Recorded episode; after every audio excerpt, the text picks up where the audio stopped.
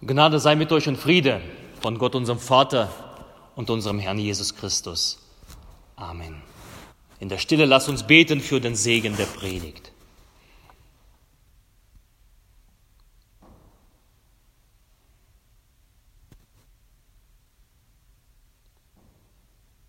Herr, dein Wort ist meines Fußes Leuchte und dein Licht auf meinem Wege. Amen.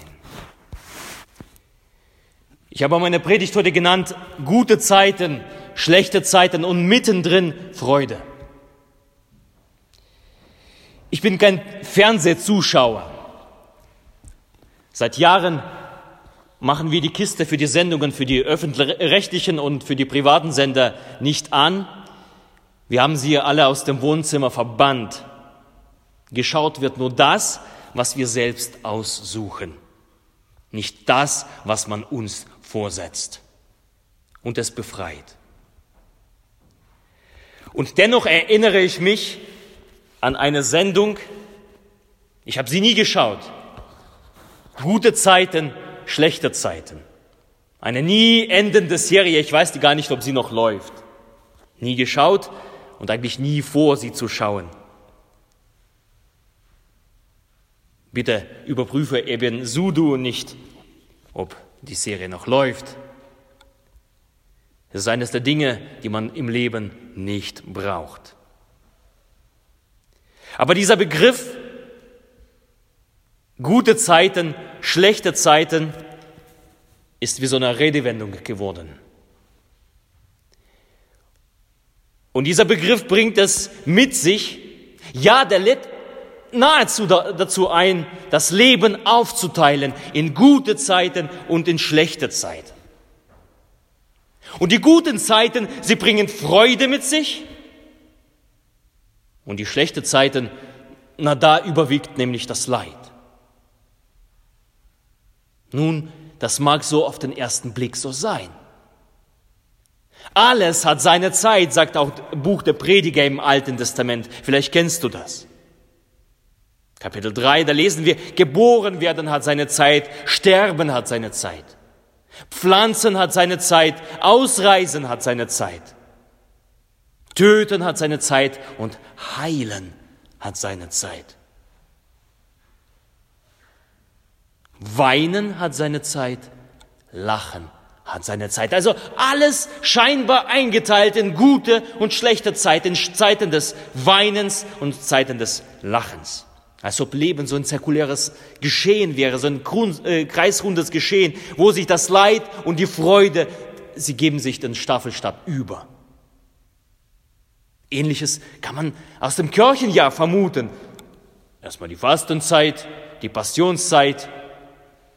Gerade eben, da gedenken wir der Leiden von Jesus, da gedenken wir an seinen Tod. Und dann kommt die freudige Osterzeit. Und dann kommt irgendwann wieder die Fastenzeit. Und dann wieder eine freudige Zeit. Also alles scheinbar schön nacheinander, gute Zeiten und schlechte Zeiten. Und dann kommt der Sonntag Letare, der heutige Sonntag, und macht einen Strich durch die Rechnung. Letare, ein Ausruf mitten in der Fastenzeit, mitten in der Passionszeit und Letare heißt lateinisch, freuet euch. Freuet euch.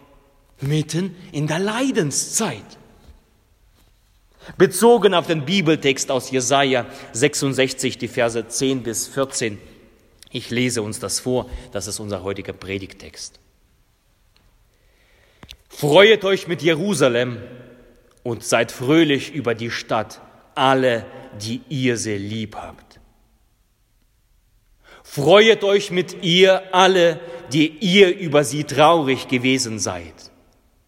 Denn nun dürft ihr saugen und euch satt trinken an den Brüsten ihres Trostes. Denn nun dürft ihr reichlich trinken und euch erfreuen an ihrer vollen Mutterbrust, denn so spricht der Herr, siehe, ich breite aus bei ihr den Frieden wie einen Strom und den Reichtum der Völker wie einen überströmenden Bach. Da werdet ihr saugen, auf dem Arm wird man euch tragen und auf den Knien euch liebkosen. Ich will euch trösten, wie einen seiner Mutter tröstet. Ja, ihr sollt an Jerusalem getröstet werden. Ihr werdet's sehen, und euer Herz wird sich freuen, und euer Gebein soll grünen wie Gras. Dann wird man erkennen die Hand des Herrn an seinen Knechten und den Zorn an seinen Feinden. Der Herr segne an uns dieses Wort. Dieser Text aus Jesaja 66, er versetzt uns viele Jahrhunderte zurück, in der Zeit sogar vor der Geburt Jesu. Die Stadt Jerusalem, sie liegt in Trümmern. Das Volk Gottes, die Israeliten, die sind weltweit verstreut. Der Tempel ist nicht mehr da, ist vernichtet. Dieser Ort, wo Gott gesagt hat, ich werde da sein, mit inmitten den Menschen. In diesem Hause möchte ich Platz nehmen und dort wohnen. Dort dürfen mich Menschen antreffen, dort möchte ich ihnen begegnen. Dieses wundervolle Haus, das einst König Salomo gebaut hat, wo alle Welt kam, um dieses Haus zu bestaunen, zu sehen. Und das liegt zerstört am Boden, dem Boden gleichgemacht. Die guten Zeiten sind vorbei. Schlechte Zeiten sind angebrochen. Und doch genau in diese Zeit, da fällt der Ruf des Propheten Jesaja und er ruft Letare, Freut euch.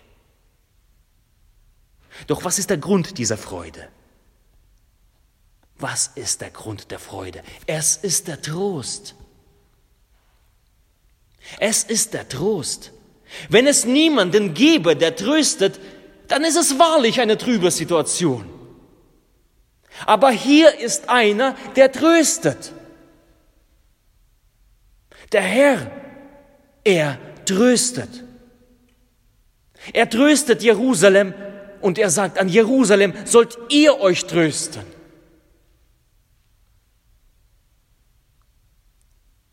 Gott mit dem Namen Yahweh übersetzt, ich bin da, ich tröste dich. Ich bin für dich da, mitten in den Trümmern. Und dann wird das Bild eines Säuglings gebraucht und das Bild einer stillenden Mutter. Wer selbst Kinder hat, er weiß, wie es ist, wenn ein Kind schreit, wenn ein Kind sich alleine fühlt, wenn es Hunger leidet, wenn es krank ist und verängstigt ist. Es kann sich nicht selbst helfen, es liegt da. Und wenn es die Mutter nicht gäbe, dann ist es ein herzzerreißendes Schreien, ein Wimmern, ein Klagen und Schluchzen. Aber dann kommt die stillende Mutter und macht inmitten der schlechten Zeit eine gute Zeit. Sie legt das Kind an ihre Brust an, das Kind trinkt die Milch und was passiert mit dem Kind? Es wird ruhig. Das Kind wird gestillt. Und es ist doch so wunderschön, doch die deutsche Sprache ist. Das Kind wird gestillt. Das Kind wird in die Stille hineingebracht. Frieden, Wärme, Beziehung, Liebkosungen, Herz an Herz. Da liegt das Kind da, saugt und wird gestillt. Welch ein geniales, wunderschönes Bild. Gott stillt sein Volk.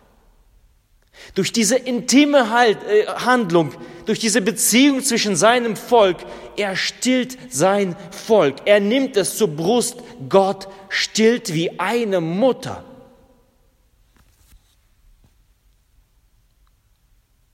Und dann wird, wird das Ruhe, Stille inmitten des Wehklagens. Genauso wie Jesus, er stillt Mitten auf der See, als das Schiff der Jünger unterzugehen droht, da befiehlt er dem Sturm und den Wellen, seid stille. Und wir lesen, es ward eine große Stille. Eine große Parallele. Gott, der Herr Jahwe, er stillt. Und Jesus Christus, er stillt.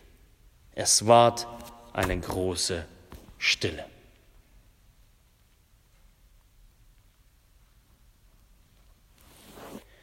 Eine große Stille, das ist das, was wir in diesen Tagen brauchen. Eine große Stille, dass wir gestillt werden. Die Welt ist aus den Fugen. Menschen schreiben mich an über die so äh, sozialen Medien und fragen danach, was ist da los? Was ist das? Und man spürt diese Angst, diese Furcht, dass sich der, Men der Menschenköpfe bemächtigt hat.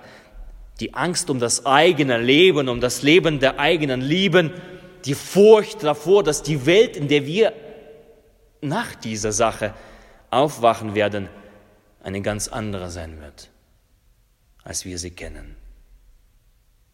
Es ist Trauer. Es droht alles in Trümmern zu enden schlechte Zeiten nach einer guten, nach einer langen guten Zeit. Passionszeit. Und dann inmitten an dem heutigen Sonntag. Da erreicht uns dieser Ruf, freuet euch, freuet euch, freuet euch.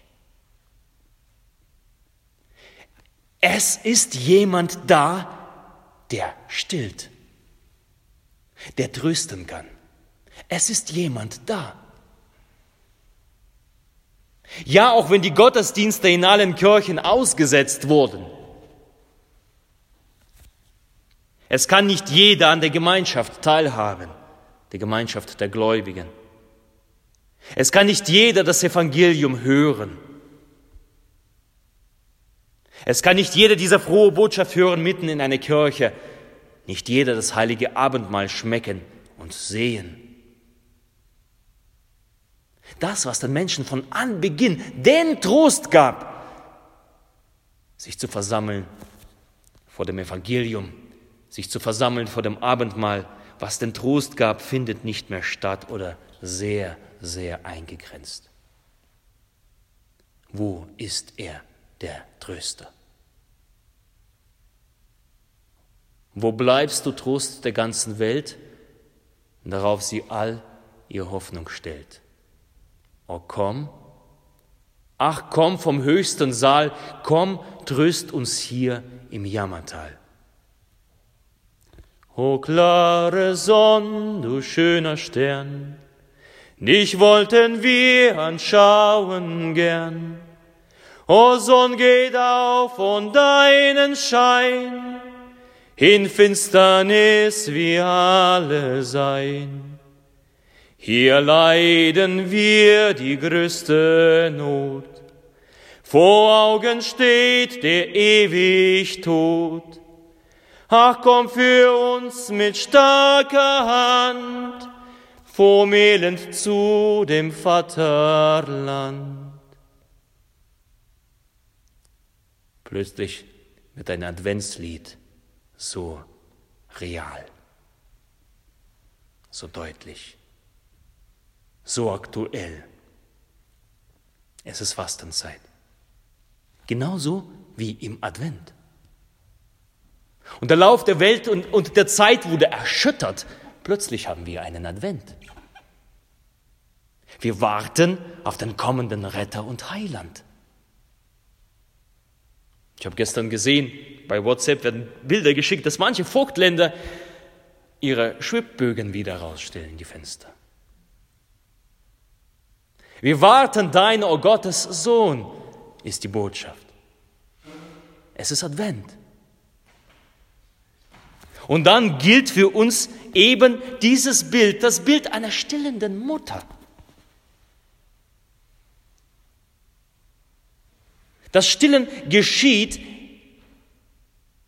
nicht inmitten der Öffentlichkeit, nicht vor der Schau vor allen anderen, sondern das Stillen ist ja ein intimer Akt zwischen dem Säugling und seiner Mutter. Raus aus der Öffentlichkeit hin, hin zur Innerlichkeit. Die Öffentlichkeit ist ausgesetzt. Es ist Zeit, dass das Kind sich der Mutter nähert, eigens, persönlich, dass das Kind in die Augen der Mutter schaut und sich stillen lässt. Eigens. Für sich, nicht in der Öffentlichkeit. Apostel Petrus schreibt, seid begierig nach der vernünftigen, lauteren Milch wie die, neugeborenen Kindlein, damit ihr durch sie zunehmt zu eurem Heil. Seid begierig nach dieser Milch, die euch den Trost gibt. Es ist Zeit der Innerlichkeit. Es ist Zeit der persönlichen Frömmigkeit. Es ist Zeit des eigenen stillen Kämmerleins.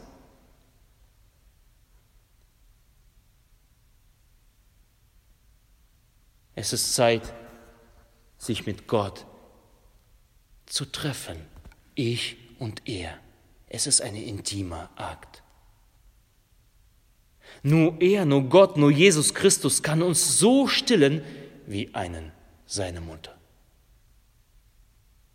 Es ist eine intime, private, persönliche Sache zuallererst. Und wenn uns das nicht gewährt ist, uns zu versammeln, Wer das nicht kann und nicht mehr aus dem Hause rauskommt, plötzlich kommt die Innigkeit. Jetzt, da der Tempel Gottes, der Gottesdienst ausgesetzt sind, da gilt es umso mehr, diese eigene Zuwendung zu dem tröstenden Wort der Bibel, der Gemeinschaft mit Gott zu suchen. Da gilt es noch mehr, das eigene Gebet anzuschauen und sich im Gebet zu trösten. Umso mehr die eigene Frömmigkeit. Zu Hause, in seinem kleinen, stillen Kämmerlein. Dort schenkt uns Gott Trost und Freude mitten im Leid. Lasst dich stillen. Stärkt eure Herzen. Lasst euch von Gott stillen. Jeder für sich.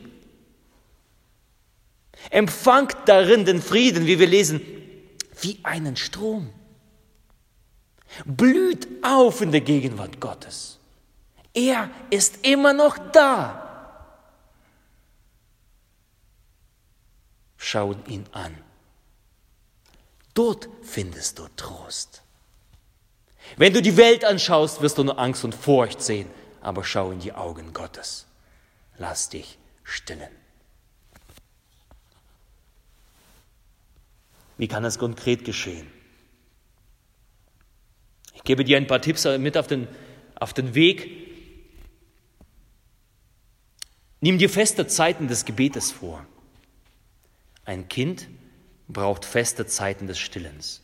Du kannst nicht einmal ein Kind früh stillen, dann ein paar Tage warten und dann drei Tage später abends stillen. Funktioniert nicht. Das Kind braucht immer wieder, dass es gestillt wird. Such dir feste Zeiten des Gebetes. Jetzt wird es umso wichtiger. Sucht euch feste Zeiten des Wortes. Tröstet euch am Wort Gottes täglich. Wir haben so viele Möglichkeiten dazu und die Bibel hat ja jeder wohl bei sich zu Hause, beziehungsweise online als App, alles Mögliche. So viele Bibellesepläne. In den Losungen steht der Bibelleseplan, die Leseordnungen. Mach das. Lass dich vom Wort Gottes füllen. Das ist nämlich diese lautere Milch, von der Petrus spricht. lass dich stillen. Wenn du keine Angst hast, was soll ich lesen oder ich habe kein, äh, keine Bibel zu Hause, dann ruf mich an. Schreib mich an. Ich gehe bei dir vorbei und bringe eine Bibel oder schicke sie dir. Tröstet euch mit altbewährten Mitteln. Die Kirche oder die Tradition der Kirche ist voller davon. Was ich gerne mache, ich werde still vor einer Ikone. Ich stelle eine Ikone hin, ich schaue mir sie an, ich bete innerlich und ich werde gestillt.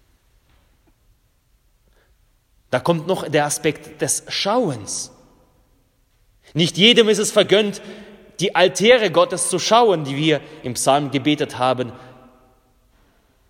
Schauen, das göttliche Werk. Betet den Rosenkranz. Denkst du was? Wir sind doch keine Katholiken, wir können doch keinen Rosenkranz beten. Es gibt einen Christus-Rosenkranz. In den evangelischen Kommunitäten ebenso gebetet. Du kannst es in der Suchmaschine finden oder wie gesagt, ruf mich an, ich bringe dir was vorbei, ich bringe dir einen Rosenkranz vorbei. Es ist eine wunderbare Form, um gestillt zu werden. Bete den Rosenkranz. Sing geistliche Lieder. Sing geistliche Lieder. Besuch eine offene Kirche. Unsere Kirchen sind offen. Den ganzen Tag sind sie offen Suche Gebet, Einkehr, Stille. Am Ausgang haben wir äh, solche, solche Kasten. Da kann man seinen, sein Anliegen hineinwerfen. Besuch eine offene Kirche. Und vor allem verbindet euch mit dem Gebet der Kirche, das nie endet. Das Gebet der Kirche endet nie. Die wahre, die eine, die allgemeine und apostolische Kirche wacht immer. Sie schläft nicht. Sie wird auch nicht geschlossen. Sie wird nicht verboten. Sie wacht. Schließ dich dem Gebet der Kirche an. Wenn du die Glocken hörst, schließ dich dem Gebet an. Auch hier bei uns in Roten Kirchen und Wernersgrün, zu unterschiedlichen Zeiten läutet die Glocke. Wenn du sie hörst, schließ dich dem Gebet der Kirche an. Schließ dich auch jeden Abend an. 20 Uhr bin ich in unseren Kirchen, ich stehe in unseren Kirchen vor dem Altar in der Fürbitte. Schließ dich an. Nimm dir diese Zeit. Lass dich stillen. Ich feiere auch jeden Abend hier das heilige Abendmahl. Schließ dich auch dort an, wenn die Glocke läutet, wenn du die Glocke hörst. In der Feier des Altarsakraments, in der Feier des Abendmahls, schließ dich an, verbinde dich mit diesem Wunder, das da auf dem Altar geschieht, geschieht, auch wenn du eine Distanz hast. Aber verbinde dich damit, Christus ist mitten unter uns, in den Elementen, in Brot und Wein, mitten in unserem Leben, mitten in dem Leben unserer Gemeinde. Und solange er da ist, schließ dich an und empfange die Gnade. Schließ dich an. Wenn du zu Hause bist, verbinde dich geistlich mit dieser besonderen Zeit. Und Gott wird dich trösten. Er wird uns Festigkeit geben, er wird uns Freude geben in guten und in schlechten Zeiten. Darum heißt es Letare. Freut euch. Freut euch. Unser Gott Yahweh, der Herr, spricht zu dir, ich werde da sein. Jesus sein Name über uns. Jesus übersetzt, Yahweh, der Herr, rettet. Amen. Ja, komm, Herr Jesus Christus.